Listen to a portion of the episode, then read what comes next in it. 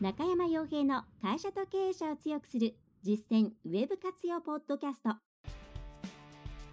この番組では600社以上のウェブコンサル実績を持つ株式会社ラウンドナッツ代表取締役の中山が会社経営者に必要な内容に絞り込んで抑えるべきウェブの話題やトピックスをビジネス目線でお伝えしています。皆さんこんにちはランドラップコンサルティングの中山ですそれでは本日も会社と経営者を強くする実践ウェブ活用ポッドキャストを始めていきたいと思いますので、ぜひとも最後までお聴きいただければと思います。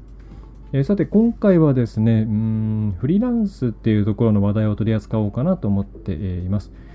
えー、そうですね、中小企業さんだとあんまり多くないかもしれませんが、まあ、会社によってはですね、結構外の力を借りるっていうところを、うん、ちゃんと行っているところがあって、まあ、そのフリーランスの方々を、まあ、日本でいうと二大巨頭になるんですかね、クラウドワークスさんとランサーズさんですかね、を使いながらいろんなことやってるっていう会社も、あのうちのお客さんも含めてありますね。はい。で、えー、それとは、まあ、それつながりで、まあ、なんでこの話題にしようかなと思ったんですが、えっ、ー、と、海外にもたくさんそういうのあるんですね。で、その中でおそらく最も有名じゃないかなと、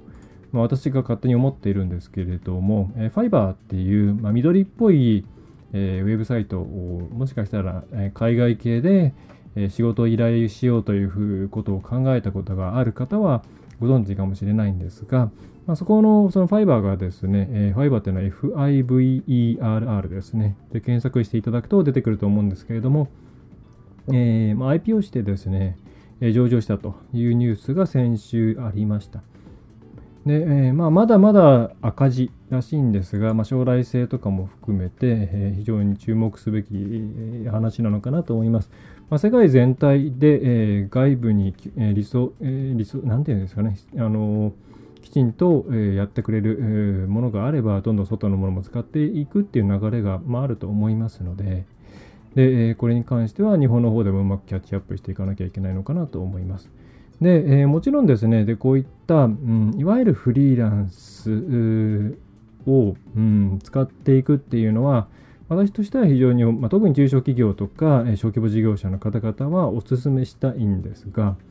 まあじゃあ、うん、まあ、ななんで、えー、ととはいえですね、あの、そう簡単にじゃあ、ポンと使ってくださいって言えるかっていうと、言えないなっていうのがあるんですね。で、それは決してそのサービス自体の品質とか、うーん、なんだろう、文化とか、えー、そういったものを心配しているのではなくって、うんと外をそういうふうに、えー、フレキシブルに使うっていう習慣が多分ほとんどの会社でないと思うんですね。で、これはかなり独特で押さえておかなければいけないポイントみたいなものも、まあ、あるんで、うん、その点について今回お話しできればなというふうに思っています。はい、で、えっ、とですね、まあ、その前にちょっと、ま前段として、この Fiverr っていうものと日本のクラウドソーシングサービス、まあ、そのクラウドワークスとかランサーズとかがちょっと違う点があるっていうところをお伝えしたいんですけどうん日本の、まあ、最近ちょっと私も喫緊で使っていない多分1年以上使ってないんじゃないかなと思うんですけど、えー、ので最新が最新どうなってるか分かんないんですけど日本のクラウドソーシングサービスっていうのは多分業務を依頼するっていう時に人を中心に考えているんじゃないかなと思うんですね。つまり誰に依頼をするのか。それは長期的なお仕事をお願いしたりとか、えー、そういうこともあるのかもしれませんし、まあ、もともと日本人の考え方として、うん、人に対して信頼の起点を置くっていうものがあるっていうこともあるのかもしれませんけど、まあ、多分インターフェースなんかを見ていると、どこもですね、えー、まあ、自分からお仕事を依頼する場合には、うんと、誰に依頼するっていう検索画面だったり、それができる人をリストアップするっていう画面だったり、えするわけですね。つまり、まあ、誰にっていうところが、ま、押し出されているサービスではないかなと思います。で、それに対して、この Fiverr っていうのは、ん、実際の画面、まあ、これも、私も久しぶりに見てみたんですが、多分あんま変わってないんですね。えー、見ていただくと、かなりですね、なんていうんですかね、ソフトウェアのパッケージ用のページみたいな感じになっていて、どういうことかっていうと、うん、何を返してくれるのか、何をやってくれるのかっていう、えー、それにがいっぱい並んでるんですね。つまりここにフリーランスとしてもしえー、参加する場合は、自分はこういうことできます、こういうことできますって、私に何か仕事を依頼してみませんかという流れではなくて、もうあらかじめ自分ができることっていうのをパッケージング化して、値段をつけて、で、ベースの値段これ、オプションはこれっていうのをつけて、で、それをいっぱい登録していくような感じですね。はい。つまり、まあ、何が違うのかっていうと、日本のクラウドソーシングサービスっていうのは、まあ、誰と一緒に仕事をしますかでその後何をやってもらいますかっていうのはまあその次の話っていう感じなんですけれども割と海外はここ以外にも23使いましたけど、まあ、どこも、えー、これをやれますとこのアウトプットを保証しますっていう風なものがずらーっと並んでるんですね。うん、これはあのどっちがいいかっていう話ではなくってあのものの考え方とか入り方の問題なので、別にどっちがいいというふうには別に思わないですね。そのあのファイファイバーがいいとも思いませんし、実際私が3年前からぐらいにいくつか使ったら、まあその額面通りのものが来たかなっていうと微妙だったり、まあ、ちょっと私の英語力がね、拙い部分もあったりするんですけれども、まあ、あと価格が安いですから、なんだかんだ言って。ちょっとしたものを頼んでね、1万円なんか全然使い切れないぐらいのえー、サービスいっぱいありますし、まあ、一時あの問題になる前はあの怪しい SEO 系の案件とかもいっぱい並んでいて、まあ、大体あなんかこのあ日本からもねあの あ依頼してるなみたいなのはあのハンドルネームとかから分かっちゃったりして、えー、あこれはあの他の他にもいろいろマイナーなところっていっぱいあるんでマイナーなところではもっと黒いことやられているんだろうなとか思いったりはしていたんですがえー、まあ、さて大きいですね。まあ、そういうふうにパッケージが並んでいるっていう状態で、うん、これ、あので何をお伝えしたいかっていうと、えーと、多分本来はこういう形の方が割分かりやすいはずなんですよ。日本でこういう形のものがほぼないのかな。まあ、あの少なくとも二大巨頭の2社さんはやってないと思うんですけれども、本来はこういうふうに、え、まあ、なんでこういうふうになってるかっていうと、こういう方が分かりやすいからですね。で、まあ、その上で何をお伝えしたいかっていうと、フリーランスを使おうっていうふうに考えている方、あるいは今使っているんだけども、なんかうまく使えないなって思っている方、それから、うん、なんかこう、本当に簡単なことしかお願いできなくて、それ以上のものっていうのがなかなか依頼できないなと。いろんな悩みを持っているケースが多いと思うんですけどその一つのポイントが、まあ、これタイトルにも書きましたけれども自分が、えー、欲しいアウトプットっていうものを明確にイメージしてないまま依頼してるケースが多いと思うんですね。それはうんと手段で依頼しちゃっている目的とか結果ではなくて手段で依頼をしちゃってるんですよね。例えば、うん、なんだろう、トップページのバナーを作ってくださいとか、それから、えー、そうですね、何が分かりやすいかな。こういう広告、広告までやらせるかな。まあ、こういう取材記事を書いてきてくださいとか、そういう仕事の振り方するんですけれども、でも、本来はそうではなくって、こういうことがしたいから、えー、こう、それを達成できるような、あるいは、えー、あまあ、ものを書いてきてください。でもしそれがちょっと費用的に難しそうなんであれば、別の提案をして、えー、くださいとか。そういうふうに最終的に自分たちがそれによって何を達成したいのかっていう、まあ、お尻の部分が、んから入って依頼するべきものだと思うんですね。で、そういうふうにしていないがために、実際に何かが納品された時に、それがまあそれを研修してうん満足いくものなのかそれともこれはもうちょっと何とかしてもらわないといけないものなのかっていう判断がつかないじゃないですか。そうするとどうなるかっていうと例えば文章を頼みましたいくつこういうのが来ましたまあ、きっとざーっと読んだ限りまともな文章だからちゃんとしているんだろう。うん、これでいいかなじゃあ研修納品で OK です。では実際これ入れてみて、あとどうなるかなよくわかんないけど。まあなかなかこういう形だと、もちろんこれはフリーランスの依頼される側としても仕事、自分のパフォーマンスを100%発揮できないですし、それから皆さんとしても、なんだろう、とりあえずやることはやってみたけれども、それがいいんだか悪いんだか、ちょっとわからないという状態になるんで、結果どうなるかっていうと、なんかお金払ってやって、形はできたけれども、うん、あんまりビジネスに響いてないなっていうような状況になってしまうんですね。はい。これがちゃんと結果をイメージしていて、例えばその記事、えー、こうやって定期的に何記事依頼していくことによって、え3ヶ月後にアクセス数をこれぐらい増やしたいとか、その際には平均滞在時間とか平均ページビュー、えーと、直帰率っていうのはこれぐらいに抑えたいとかそういうものがあれば例えば一人の、え、フリーランスの方とやり取りしながら進めるんであればそのデータを共有しながら次こういうふうにやろうこういうふうにやってこういうふうにやって、えー、っていうのをこうディスカッションしながら進められるわけですよね。まあ、そうするとフリーランスの方のいろんな知見みたいなものがもちろん出てきますし、まあ、もちろん費用っていうのはそれに伴って上がっていくんですけど結果が得られるわけですから投資再効果っていう面では全く投資に対して効果が得られないよりははるかにいいわけですね。で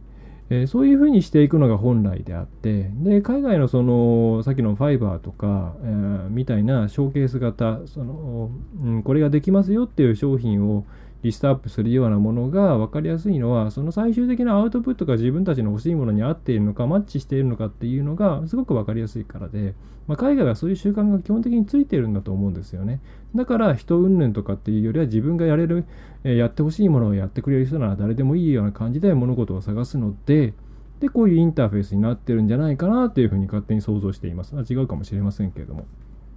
で、まあ、ここから本当に、えーと、特にあの中小企業の方々とか、うん、いわゆる小規模事業の方々って、そんなにお金かけられないっていうケースもあるじゃないですか。また、こう、定額でお金も払えない。で、それに対して、制作会社さんとか代理店さんとかも、今結構厳しい、ね、環境にありますから、そんなこう細々とした案件っていうものをちょっとちょこちょこ受けているっていくのも辛い。だったらあのこうね1年契約とかして1年契約とかしてくれればまだ、えー、違うけれども。って、えー、思っちゃったりとかでまあマッチングしないんですよね。はい。そうするとうんと、まあ、やっぱりそこにうまくフリーランスの方々が入っていってほしいなっていうのが私としての感想で、まあ、フリーランスを使う側でもあり、まあ、昔やっていた側でもあり、両方の気持ちがわかるつもりではあるんですが、本当そういう、なんていうんですかね、今の小さい企業さんの細かいニーズに応えられるような、うん、マーケットプレイスと、それから、うんまあ、ちゃんとマーケティングのことを考えた、考えられる、えフリーランサーの方々と、そしてそれを使うことができる企業内の担当者が、まあ、3つ揃えばですね、非常に、えいい状態になるんじゃないかな、持ちは持ちやっていう状況が達成できるんじゃないかなっていうふうに思ってます。はいまあ、そこをそういう世界にしていきたいなっていうためにいろんなうちもあのこうやってノウハウを出していったりとか、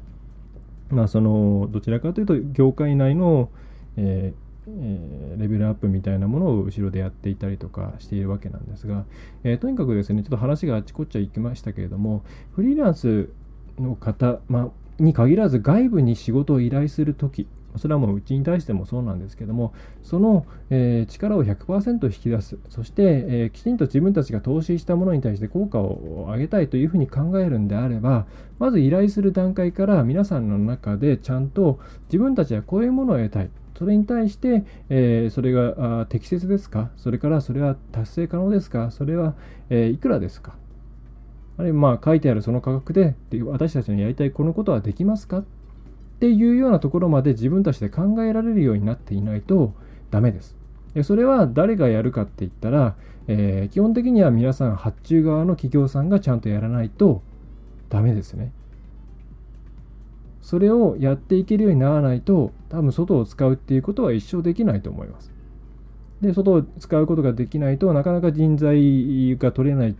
小さな企業さんは、あのやれる人がいないっていうところの、うん、まあ、その実業をのリソースをなかなか別に、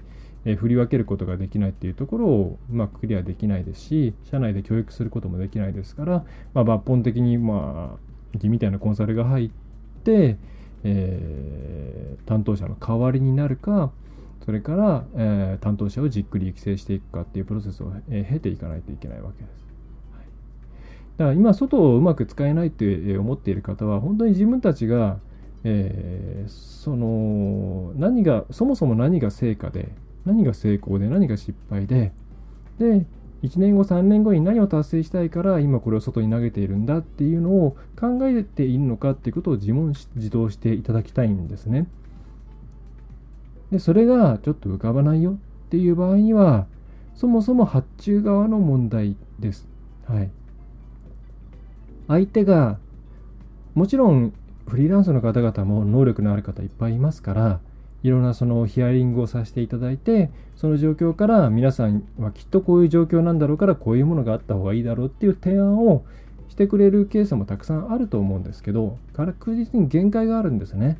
基本的にはフリーの方々っていうのはオンライン上でネット上であれまあ電話ぐらいですかねあとはやり取りをして終わるものですからその現場に行けるわけでもないしうん深い話をできるわけでもないわけです関係構築もできない、うん、そうするとやっぱりそこはですね皆さんの仕事なんですね。はい。で、これって別にウェブに限らず、基本的なビジネスの、ビジネス上、基本的にやるべきことだと思うんですよ。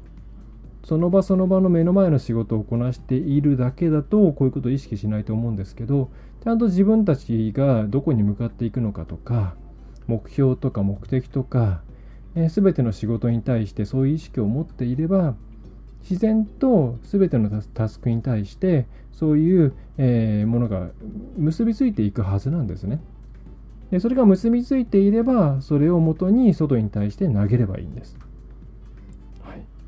なんでうん私は基本的にはなかなか外を使えないんだよねっていう場合にはそれは発注者側の問題だというふうに思ってます。でっていうとじゃあもういいやって思ってしまう方もいるかもしれないんですけれども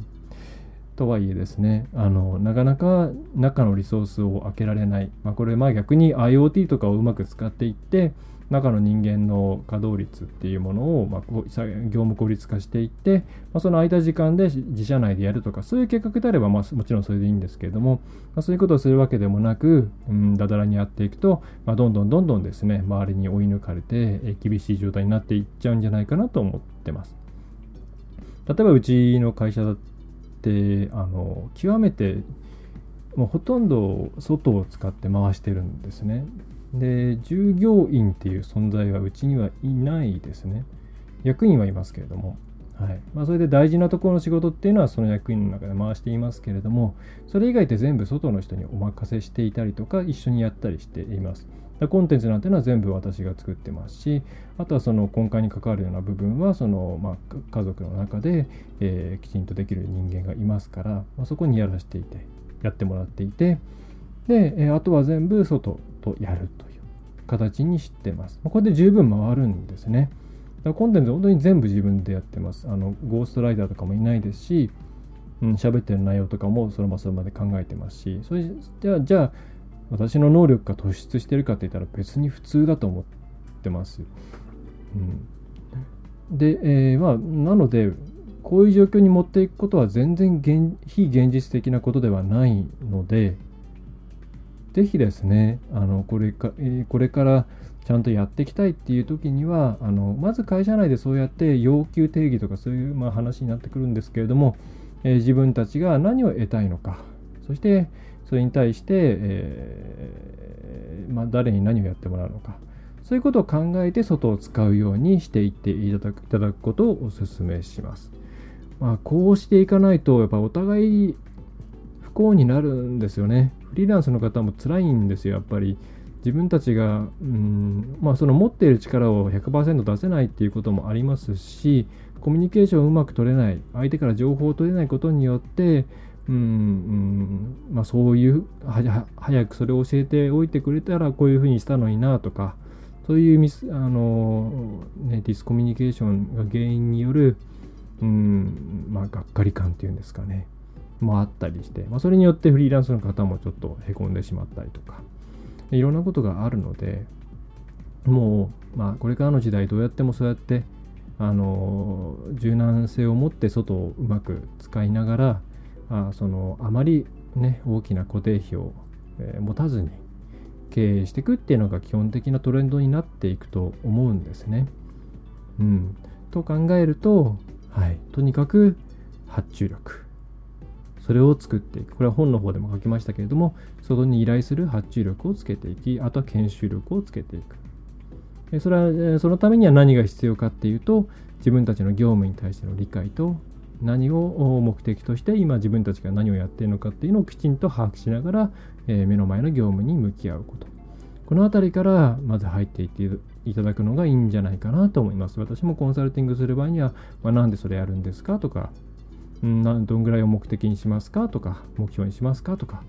そういうことをちゃんと意識して自然と意識していただけるように話を持っていったりしますので、うん、それによってやっぱ全然変わってくるんですよね。はい、現場のモチベーションも変わってきますし。はいえー、ちょっとまあ最初フリーランスのファイバーの話からいろんなところに飛びながらでしたけれども、ぜひぜひですね、えー、これから生き生き生き残っていくということを考えるのであれば、そして人材をバーで取るような余裕はちょっとないというふうに考えているのであれば、そういう形で、えー、社内のうん組織文化というか、えー、考え方をまず切り替えてみてはいかがでしょうか。はいえー、ということで今回のポッドキャストは以上になります。えー、お知らせとしては、えー、っと、次のニュースレターの配送が多分7月の多分ですね、なんか G20 とかでちょっと依頼している、えー、配送会社さんが遅れる感じらしいんで、7月のうん多分第1週か第2週ぐらいに次の、えー、ニュースレターが届くと思います。これから依頼していただいた場合は多分それと同じぐらいに個別にお送りする形になるんですが、まあ、この機会にですね、えー、ぜひご購読ください。であと、えー、今、今回お話ししたような内容も含めて、まあ、企業を強くすると、真のところを強くするという、まあ、中小企業、小規模事業者の方々を強くするという観点での動画講座っていうものを、まあ、あとキャプション入れてうまく、えー、システムに組み込んでっていうとこまでやっと来れたので、まあ、これを今ちょっと格安で出そうと思っていますんで、えー、リリースしたらですね、ぜひそちらで、えー、いろんなことを、ノウハウを吸収していただければなというふうに思ってます。ということで、えー、今回はポッドキャスト以上になります、え最後までお聴きいただきましてありがとうございました。ラウンドナップコンサルティングの中山がお送りいたしました。今回の内容はいかがでしたでしょうか？ぜひご質問やご感想をラウンドナップコンサルティングのポッドキャスト質問フォームからお寄せくださいお待ちしておりますまたホームページにてたくさんの情報を配信していますのでぜひブログメールマガジン郵送ニュースレターや各種資料 PDF もご覧くださいこの世からウェブを活用できない会社をゼロにするを理念とする株式会社ラウンドナップがお送りいたしました。